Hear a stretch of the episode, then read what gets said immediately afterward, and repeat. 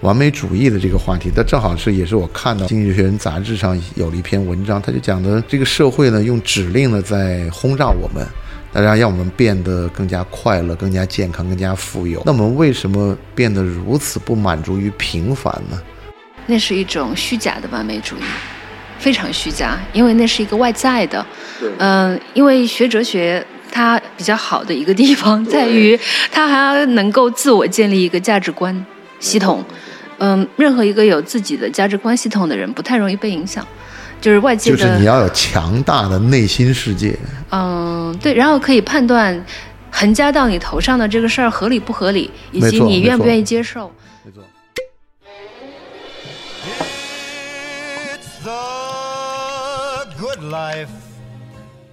Hello。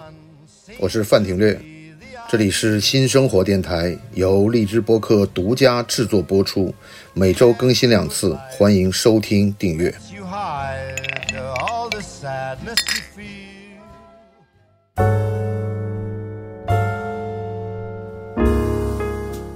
欢迎来到新的一期新生活电台。那我们今天呢，非常呃有幸的请来了。沈其兰女士，我还记得你之前给腾讯视频做过一个节目，好像是一个由这些女性演员，然后做一个生活中细节的一个独白吧。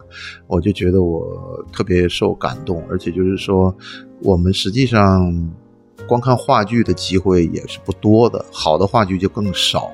但是呢，我觉得利用这个。本身这种互联网比较接受的方式，像这种视频节目，然后能够呈现一个现代女性的焦灼，还有她们对生活的一些压力的一些反应，那个叫听见她说，对对对对对对，我觉得很难有一个正面的文艺作品去表达这些，因为我们平时看到的太多东西，实际上是一个随大溜的一种感觉。我我真没想到是你写的这个剧本，对，因为你跟我说你做哲学的研究，做宗教学的研究，但是我看你写那个的时候，就突然发现，哎呀，人家写的太好了。我也是个作家呀，是啊，但是说老实话，我会那个我一直就把你这个作家的身份给忽略了。当时因为呃也是非常荣幸，嗯，我写的。一共八集，里面有两集是我担任编剧，然后其中一集是呃咏梅来演，对，然后是尹丽川导演，那一集叫《重塑》，其实探讨的是就是全职母亲的困境。然后另外一个是由杨幂主演《完美女孩》，我是写的科幻题材，嗯，然后是以未来的一个故事来探讨当今的女性的困境。就是有这样两个故事，然后他们都收到了挺好的反响，这个我也很受鼓舞。我觉得，嗯，你还是能做影视剧的。嗯，我是觉得说故事这件事情是我二零二零年的一个很大的收获。这倒是可以展开说一下，为什么我要做很多学问，但我觉得虚构写作是一件。很重要的事情，尤其是现代，没错，是因为去年的确因为疫情的缘故，在网上也好，线下也好，有很多的争议和探讨，经常你会陷入一种不知道听谁的这种判断，有些迷茫的状态当中，这是个很真实的状态。那个今天来之前，还有一个朋友说了一句话，他想，实际上在疫情中，只有两个事情变得是价格飞涨，一个是阅读，一个是。感情，嗯，然后我在就是写这个剧本的过程中，我突然意识到，原来只有写故事这件事情，嗯，它能够同时容纳矛盾的观点和情感。就是说，做学问，包括比如说，呃，做策展或者做哲学或者理论，包括这个虚无时代里面所有的任何理论，都要求一致性和清晰。但是，如果我们身处在这样一个你一时看不清方向的状态当中，你如何去表达这个不确定性？如果你真的身处在不确定性中，你不可能输出确定性。而这个时候，我觉得这个没办法做一个清晰的理论，做不到。那那我就写故事，就是这个是我去年的一个感触，就觉得我至少可以先用这个方式去保留下我那个时间点的思考和情感，这样子的话，将来再回头看，至少这个是诚实的，就我没有去造一个观念，去输出一个我其实自己不知道的东西。因为这个缘故，我觉得我会继续写作下去，去继续写故事，因为它跟写理论一样重要。对，从前我会觉得理论高于故事，现在我会觉得都很重要。你有没有试过去找一个地方？比如说你要去找一个地方，然后你就一路在看手机的地图啊，或者在问别人，然后就知道。但你你在从那儿出来说，哎，你讲这这个路就很好走。对，有时候是。对，就是一开始是不熟悉的地方，对对，你要克服很多不确定，心中会不安。但你在那边熟悉了之后，你出来，它就已经成为一种呃记忆了。对对，它成为一种生活经验。对，那你有没有想过，就是说，比如说你的。未来的人生轨迹全部是被计算好了，而且就是按照那个走的时候，你会有什么感觉？嗯，这个就是要不要相信命定论，是吧？呃，我倒没有想的那么多，我只是觉得，就是说，你写这些东西的时候，你把自己的一些疑惑或者彷徨给记录下来了。嗯，但是如果真是说所有的事情都是按照你的这种预想做的时候，你是不是觉得会索然无味呢？还是？不会不会，因为就是后来我就自己开始写小说了，那还在正在写啊。然后我会发现人物会自己告诉我他下面要干嘛，就是他的，哎呀，我这可能就很多写写作人比我更有经验，但我的那个真实感受是，当有一天这个人物被塑造出来的时候，他的下一步，比如说我里面塑造了一对情侣，然后我突然发现他们能自动对话了。就是我只是要在那边听听他们对话，然后我记录下来就行了。就在那个时候，我觉得哦，那他们就成立了。就是那个瞬间，我很开心，因为我觉得他们已经呃有自己的系统了。我只是要让他们推动，然后他们的下一步，我就像一个记录者，把它写下来就行，然后故事就写完了，就很开心。那个你刚刚讲到这个未来时代的女性的时候，我正好前两天去看了那个空山鸡的那个哦，你觉得那个算未来女性吗？那不是，那是个女机器人。嗯，对，它是一个欲望投射，但它是一个当代欲望投射。没错，它未来可能也会这样如此存在，但我相信未来的女性肯定不是这样的。嗯，对对对。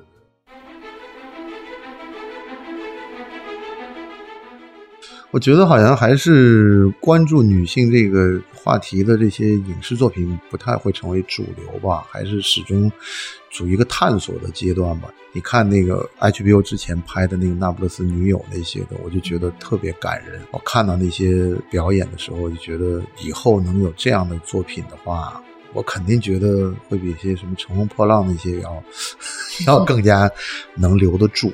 因为意大利很喜欢拍这种史诗一般的这种。就时间长度，经常十年、二十年，或者四五十年这样一个长度拍一个人的一个过程。但这种过程，它浓缩成一个电视剧的时候的话，你会觉得蛮打动你的。嗯，对，《那不勒斯四部曲》真的是很美妙。但就是如果。仅仅从女性角度去理解它，我又觉得好像它所代表的东西远远超过女性的困境。比如，它是包括意大利的那个时间段的阶级斗争史，对，然后思想史。是之前我不知道你看过有没有一部电影没有？我大概看完以后我都哭了。那个是大概一个四个小时，还不是五个小时这样灿烂人生。嗯，没有，就是当时在香港电影节放的时候，中间要休息二十分钟这样的才能继续看下去，就是很长的一部片子。然后他就描写的是两个男性，就是一块上学，然后他们遇到了各自的这种在大概整个这个意大利从大概五十年代战后开始，一直到七十年代八十年代，然后最后结尾的时候，他们都已经老的，就是都已经是一个那种白发苍苍的老人了。反正看完以后很沧桑的感觉。但你说有史诗感呢，就是刚才说的《那不勒斯四部曲》，我想到一部中国电影，其实还蛮能呼应的。嗯，孔雀。孔雀，孔雀开屏吧！你没有往那手绢花。哦，那个也是好电影，好电影。对，它其实也是一个封闭小镇上的每个人的。是河南信阳，里面有那个伞兵部队的那些情节嘛。当时就是因为信阳那边好像住的有这种空降兵啊什么之类的。然后你看那个张静初的那种过程，然后再看他那傻子弟弟，对，再看他那个也是他弟弟吧，也是从那个流里流气从广州回来，然后当时那种没去广州之前的那种变化，我天啊！我看完以后。让你觉得就这种时代的变化的烙印特别特别强烈，对。然后一方面是时代变化，一方面我又觉得它是一部人类的永恒的历史。对，嗯，它像一种百年孤独的感觉，就像那个小镇上那时间是永远在那里，这些人永远出不去了，它是一遍一遍在轮回。嗯，有这个印记，而且这个印记就变成了你正好碰到中国是一个有巨大变化的时候。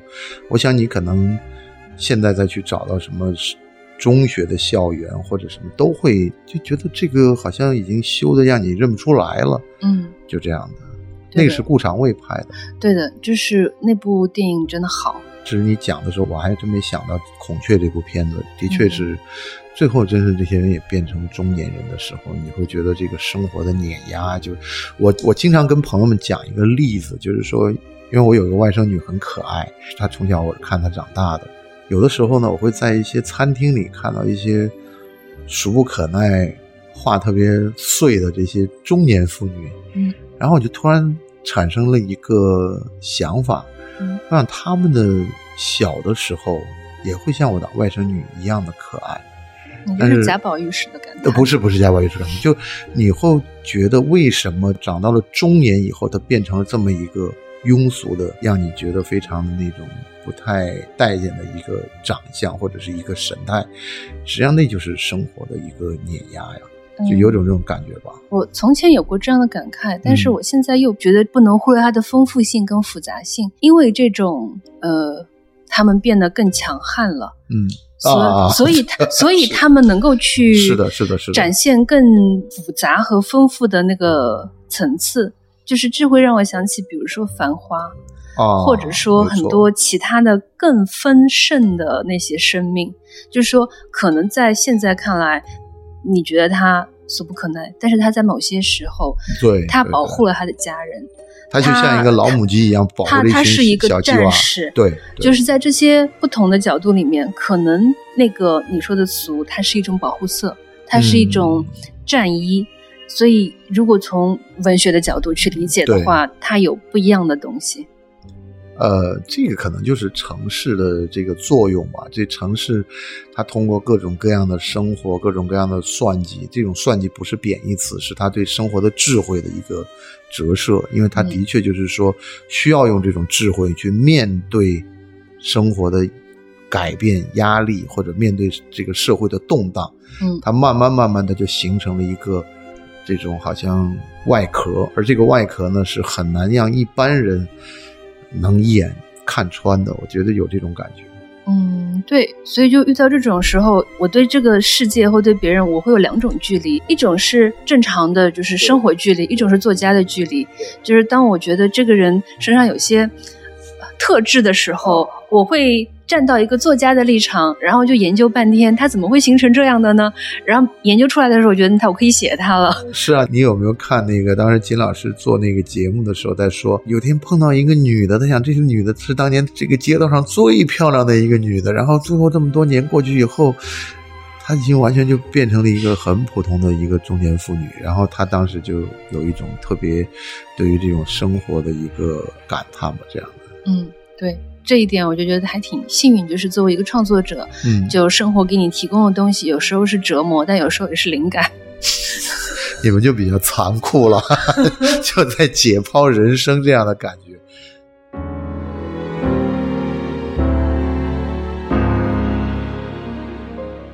我们之前还聊过一个。完美主义的这个话题，它正好是也是我看到这个呃《经济学人》杂志上有了一篇文章，他就讲的这个社会呢用指令呢在轰炸我们，大家让我们变得更加快乐、更加健康、更加富有。然后，那我们为什么变得如此不满足于平凡呢？这个问题我觉得提的特别有意思，就是说个个都觉得要自命不凡，都要觉得非常的与。大众不一样，哪怕你学习成绩很好，哪怕你工作成绩好，然后你的你被不停的这种苛求去追着赶，被谁苛求？朋友圈啊，家长啊，同事啊，要求你做的更加的好啊，就比如说改变这个鼻子或者胸围的尺寸呐，然后这种可能是你可以看到有这么多现在。微整也好或怎么样，这就就代表了他们对一种无法满足的愿望的一种，就像这本书里面讲，什么叫美好生活？美好生活就是追寻这种好生活的过程的一种生活，他就认为是美好生活。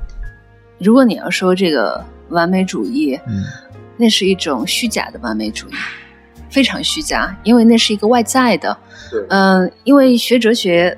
它比较好的一个地方在于，它还能够自我建立一个价值观系统。嗯，任何一个有自己的价值观系统的人，不太容易被影响。就是外界的，就是你要有强大的内心世界。嗯，对，然后可以判断。横加到你头上的这个事儿合理不合理，以及你愿不愿意接受？如果你愿意接受，那就接受了。比如说，啊，现在觉得自己可能有点胖了，那稍微去健一下身，那是可接受的。但是别人说你非得要怎么怎么样，那 我觉得不必要有容貌焦虑啊。除非你在一个那样的朋友圈里面，然后每个人都这样追逐，然后你也认可这份追逐，你也尝到了追逐某些变化之后的好处，你认同了，这是一个。自我加在身上的东西，所以我会强烈推荐大家先自己建立一套强大的价值观，然后再看看别人给你的要求合理不合理。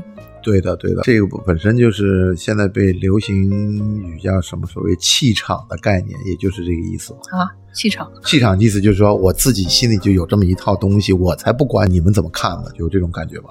不是，我也不同意这种看法。我觉得他并不是不在乎别人的看法，还是呼应前面的有弹性。我觉得这是一个有弹性的过程。而且你，你有没有觉得完美本身是一个很僵的、不科学的概念，或者是就是比如说，呃，在宗教的想象里，人类的这种完美的想象就是一种亵渎。嗯，也不觉得，就是我没那么极端啊。我还是强调一个日常弹性概念，就是这套价值观它是可以吸收外面的，它是可以筛选别人给你的一些建议，然后你有选择的吸收，有选择的排掉。而不是说我只要我的，我不管别人的，我不欣赏这种态度，这意味着不进步。我想到了一句《论语》上面讲的话，应该是不是我不知道是不是跟你的对应，就什么沧浪之水清兮可以濯我手。沧浪之水浊兮，可以 濯我足。他的意思说，这水干净了我就洗头了，这水脏我就洗脚。反正是这个是由我来决定的，而且就是说，我要看的这个形式审时度势。就比如说我们平时讲的什么看菜下饭这样的讲法，是不是？也没那么投机了啊。呃，我觉得还是一个内心有坚定，但同时有弹性的去吸收友谊的养分。对，这是一个比较。健康的，而且觉得现在的这种年轻人的很多焦虑是来自于这个社交媒体的一个，我不能说泛滥吧，起码就是说大家虽然好像比如说我跟一个什么人我不能经常见面，但是呢，你因为在社交媒体上的互相关注，你会看到他周遭生活的很多细节，那然后可能慢慢的大家实际上这个价值观呢就慢慢烘托而出来了。嗯，这个就所谓的说什么碎片化的细节，暴露了很多很多的东西吧。嗯，暴露是，但不也是说，嗯，观其行嘛？对，我觉得这些立个旗，就是斜杠青年立个旗是这意思。你看他怎么做事儿，看他在乎什么，对，看他晒什么，你就大概可以知道这个人他的心理状态吧。他在做的事情是你认同的，那说明这是一个可交往的人。那那些什么都不晒的呢？嗯，那也是有机会知道他在做什么事情吧。一个人不可能永远的不暴露自己。这个可能就是，就好像之前我们在讲的，上海在三十年代的时候活跃着很多作家，然后我们都认为那是有民国范儿的这些作家。实际上我后来就讲的，那是因为没有社交媒体，有社交媒体的话，他们各种各样的嘴脸也会像普通人一样暴露出来的。嗯，但最后看作品吧。对，我觉得还是就好像像我前两天去看那个刘晓东的那个作品展，我也是很惊讶于他的这个作品量的这个丰厚。就是你会看到他是一个不断的在创作，不断的在有新的题材出来，然后艺术家衡量他的东西还是要看他的这个作品的产生吧。对，因为是艺术作品决定了他是一个怎么样的艺术家。嗯嗯，他号称是没用的，对 对，然后营销也是没用的。对，就是我一直相信艺术作品本身，它是像钻石或者矿石一样的存在，它一段时间可能被埋没，但它迟早会被给人看见。你的意思就是，反正就是它是有料的话，它迟早会拿出一部东西来的。嗯，一部剧作也好，或者什么也好，但但最后大家能够接受的，还是通过这个作品去。展现这个事情，对啊，他肯定是要有一个结果，然后这个结果对于作家来说是作品，是写的东西，然后对于就是任何创作者而言就是作品，然后艺术家而言就是他要做的那个事儿。嗯，那我们翻回来再说，你当时在宝龙美术馆做的这个展览的时候，你选择他们这些作品的标准是什么呢？嗯。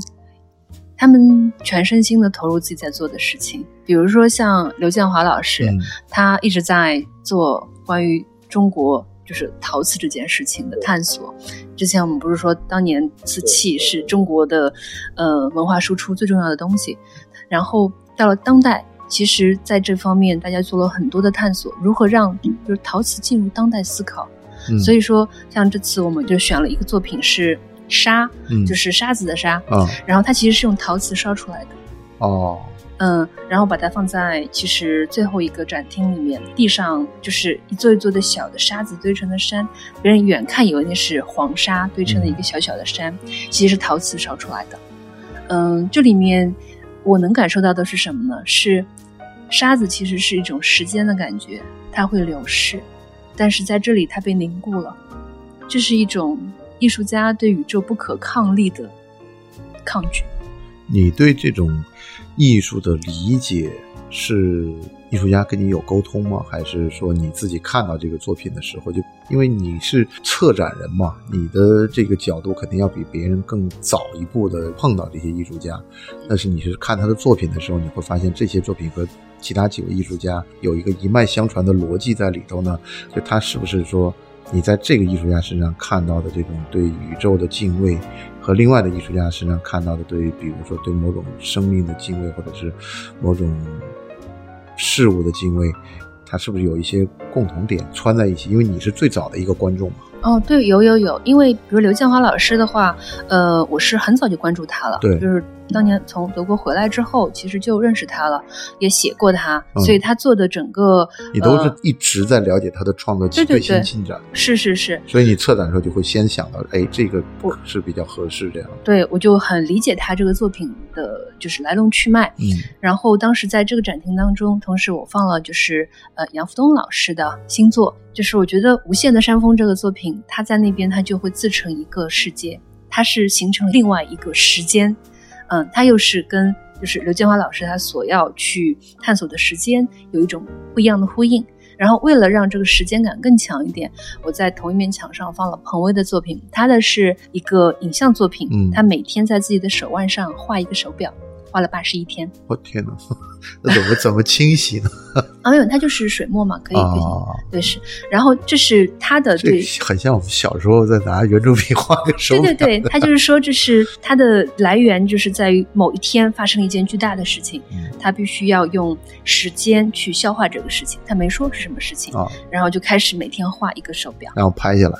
嗯，对，就是把这个过程拍下来。其实这个整个作品循环完也是好几个小时，他就是把八十一天画手手腕上的手表的那个影像拍下来。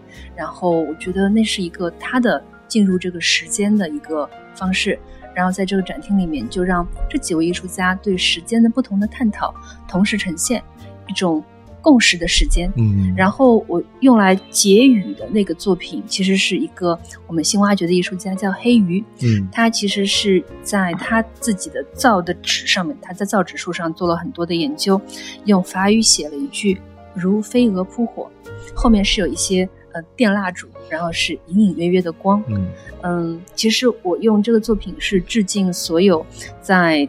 用当代作为方法，在传统跟当代之间进行实践的艺术家们，包括所有为艺术奉献的人们，每个人都像飞蛾扑火一样，在那边就挺引人共鸣的。但有意思的地方在于，比如说 Alice 陈，嗯，他是艺术家，然后我跟他在聊这个作品的时候，他就说：“飞蛾扑火也挺好啊，至少它有火可扑啊。”那我觉得那是一个很激动人心的，因为这就是虚无时代。他如果看到火光，那不是很好吗？他有个意义可走。对对对对，他可追寻，就有的铺好过没的铺啊。然后后来那个张林馆长，就是玻璃博物馆的张林馆长也过来看，然后就聊到这个作品的时候，他就说：“嗯，这个飞蛾扑火也是一种幸福。”那一刻，我觉得哦，原来成为火是飞蛾的愿望呀。哦，就是就是这些观众的。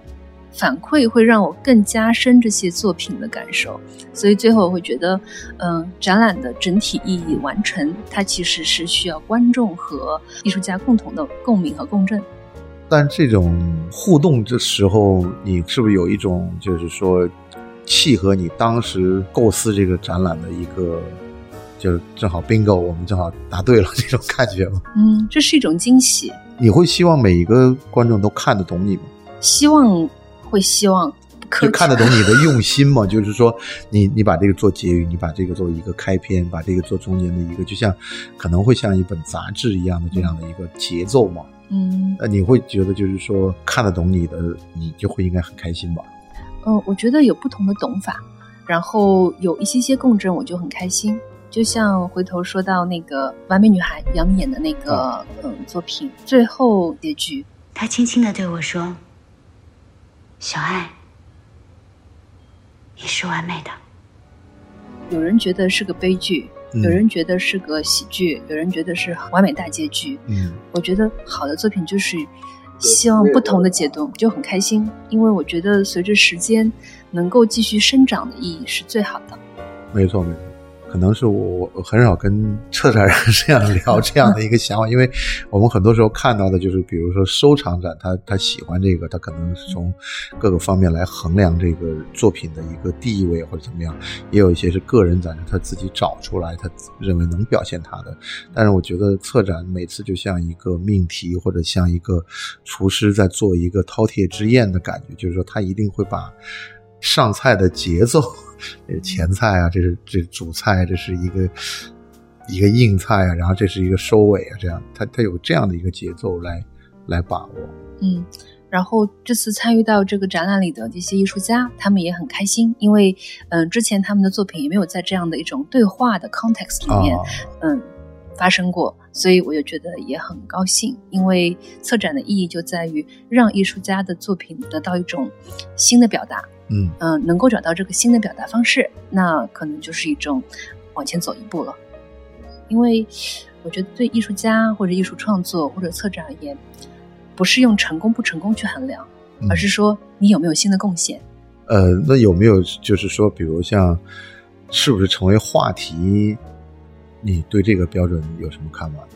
那就是要有价值的话题。对，不是说为了眼球而去做一些事情，而是你真的去触发人的一些思考。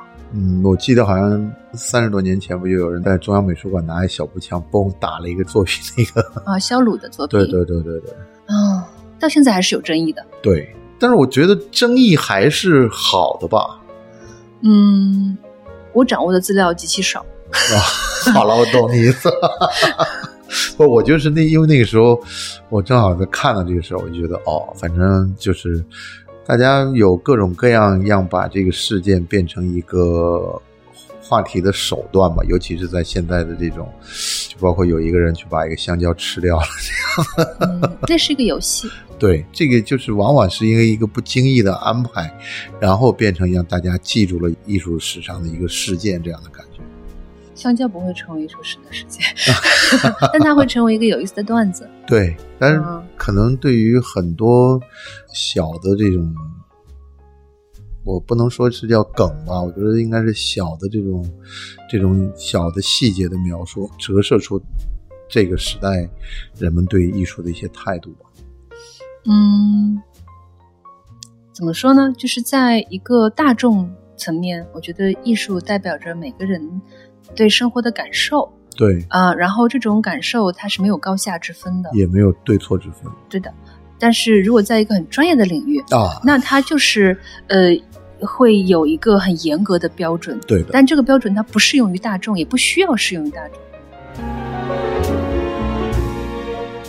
我们都会问嘉宾一个很有意思的问题，就是你有这么多的身份，你有这么多的工作在。展开，然后呢，你也受过这么好的一个哲学的教育，应该是非常完整的一个教育。那你觉得你的生活意义？当然，这个命题本身在哲学上可能就是一个很大的问题，就是你能不能用一个普通人能听得懂的语言描述一些你的生活意义？哦，挺简单的，就是持续的去发现那些发光的事物，然后把它分享给大家。